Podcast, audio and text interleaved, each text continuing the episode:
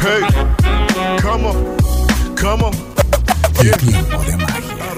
Bueno muchachos, bienvenidos a Tiempo de Magia, el podcast. Este es un espacio donde conversamos de ideas, eh, no solamente de magia, de percepción, de la mente, sino que también, no sé, hablamos de emprendimiento, hablamos con artistas, hablamos con diferentes personajes.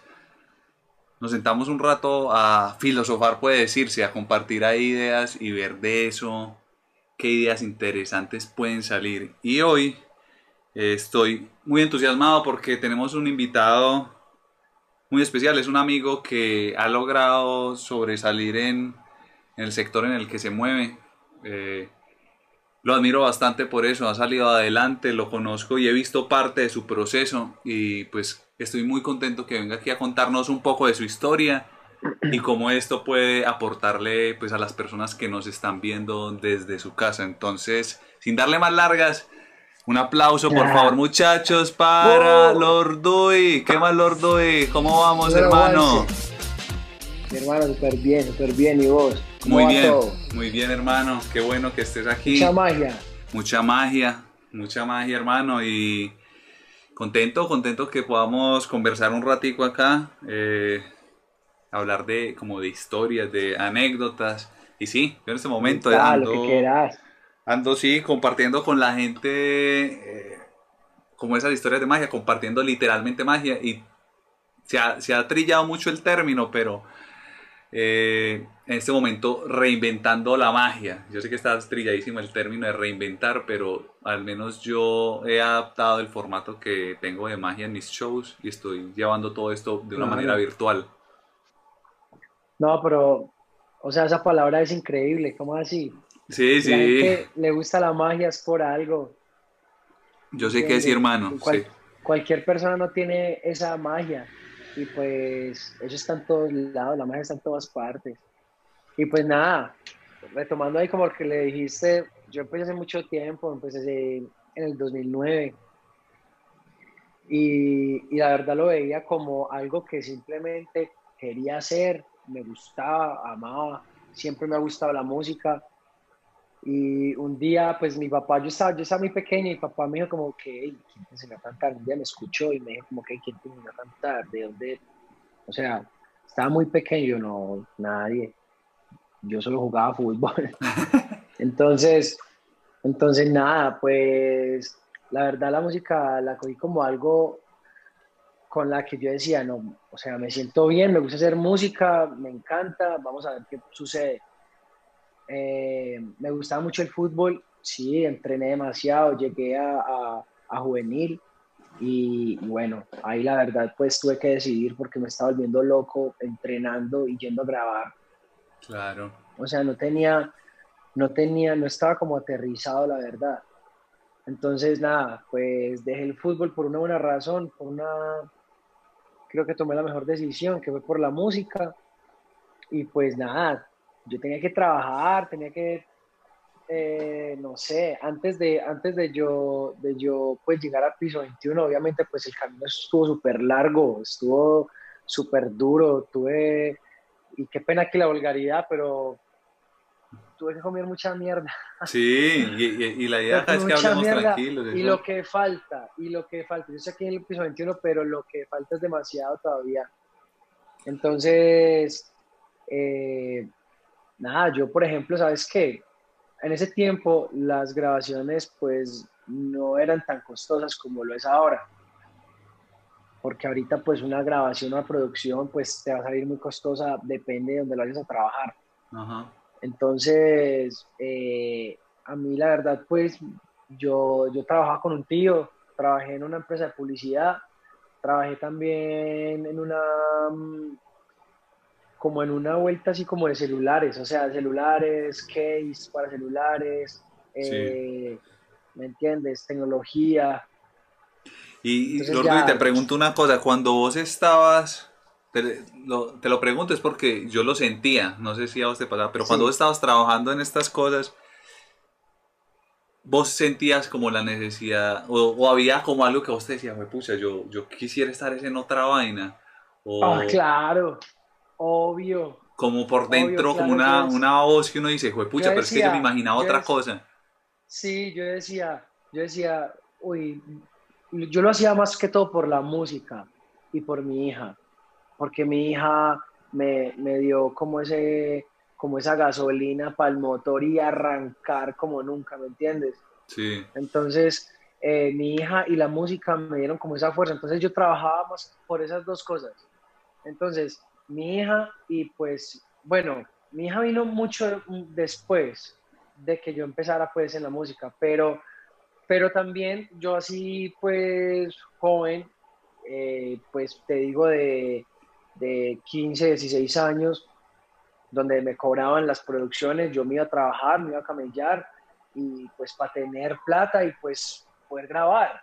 Claro. Eso era lo que yo, esa, eso era lo que yo hacía y entrenaba, obviamente, entrenaba pues, de esa edad entrenaba también. Pero entonces yo trabajaba era para hacer música, ¿entiendes? Para hacer música y, y, y, y te digo, Mosti la verdad me dio mucho apoyo. Eh, de las personas que más me apoyó en mi carrera cuando yo empecé fue Mosti y de ahí Tessel. claro, es que Pasé por estos dos, No, pasé yo- por yo- estos dos productores que me dieron la mano y, y estoy muy agradecido con ellos.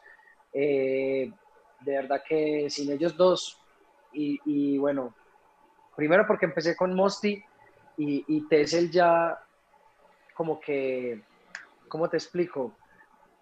Conoció a Lord Dewey en una, en, una, en una época donde ya la música y el negocio estaba muy avanzado, ¿me entiendes?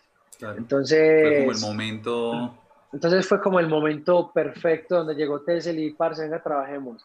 Ujú. Entonces, bueno, ya pasó el tiempo y pues, parce, hasta el día de hoy ya llevo, este va a ser el, ahorita en agosto cumplo 11 años Uf, como general, pues como en la música, Lord Dewey como tal, y llevo, ya hoy, este año estoy, sí, llevo un año pasado con Piso 21, claro, me pero en general, en música en general, música en general, en general, llevo 11 años y de verdad que he remado demasiado.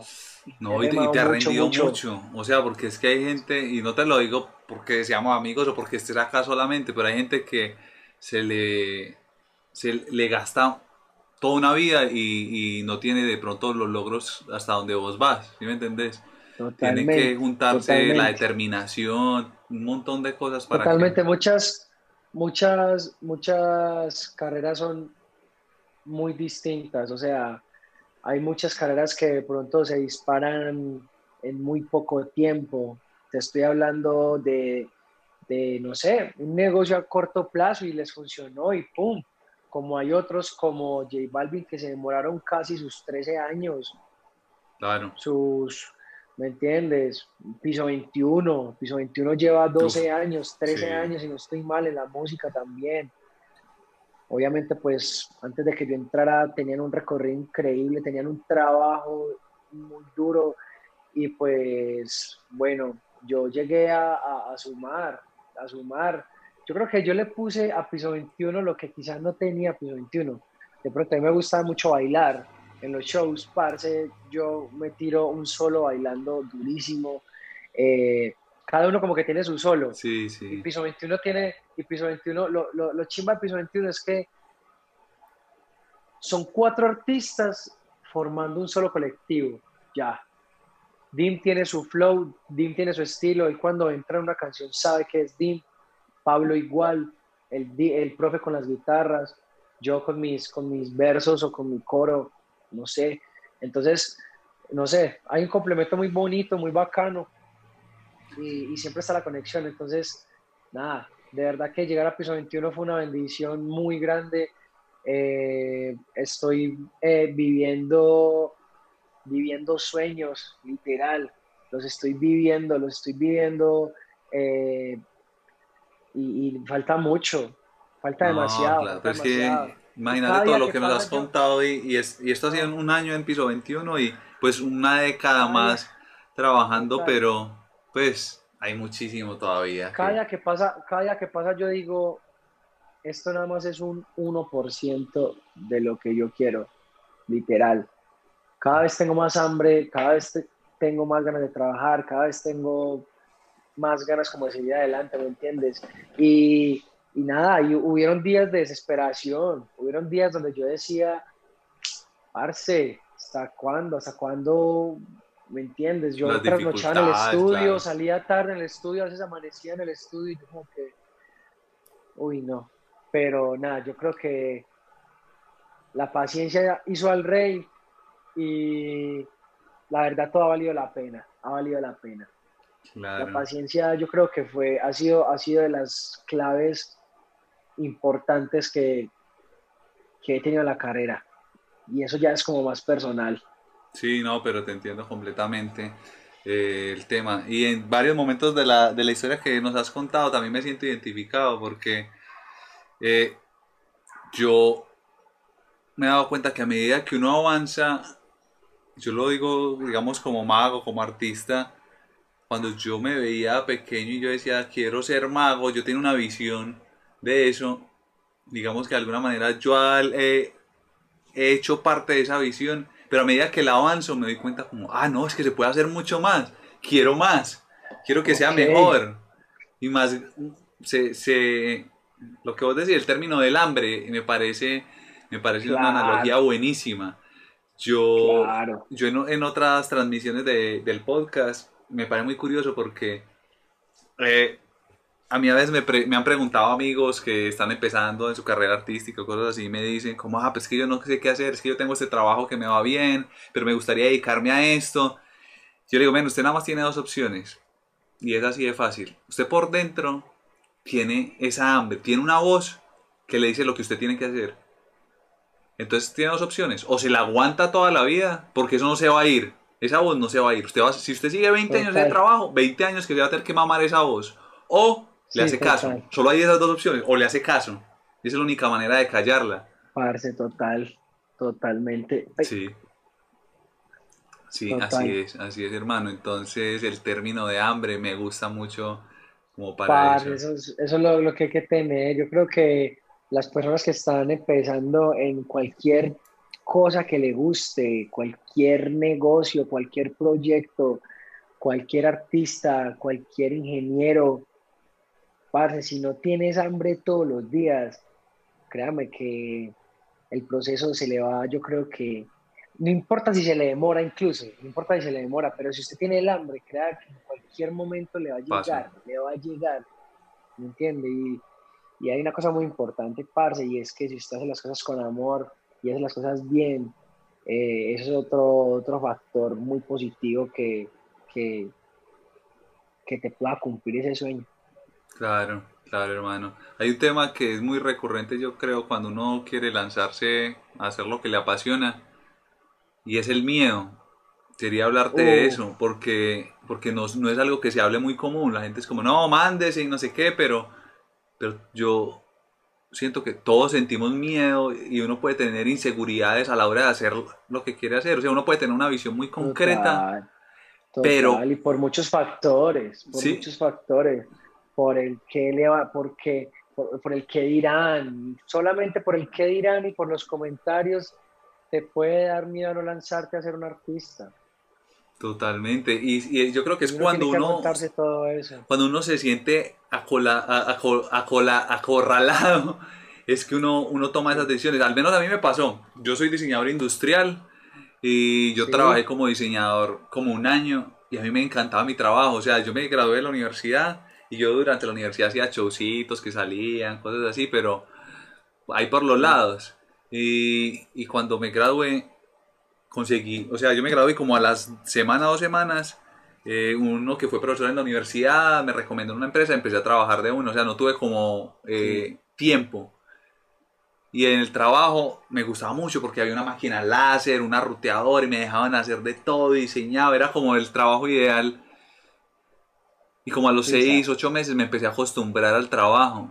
Pero todo el tiempo era eso, eso en la cabeza así taladrándome. Y era como esa visión de la vida que yo podía haber tenido. Así se me mos- Ok. yo me la veía como una película, como, como si me estuviera yendo esa, como que es- si sigo acá, no voy a vivir eso que...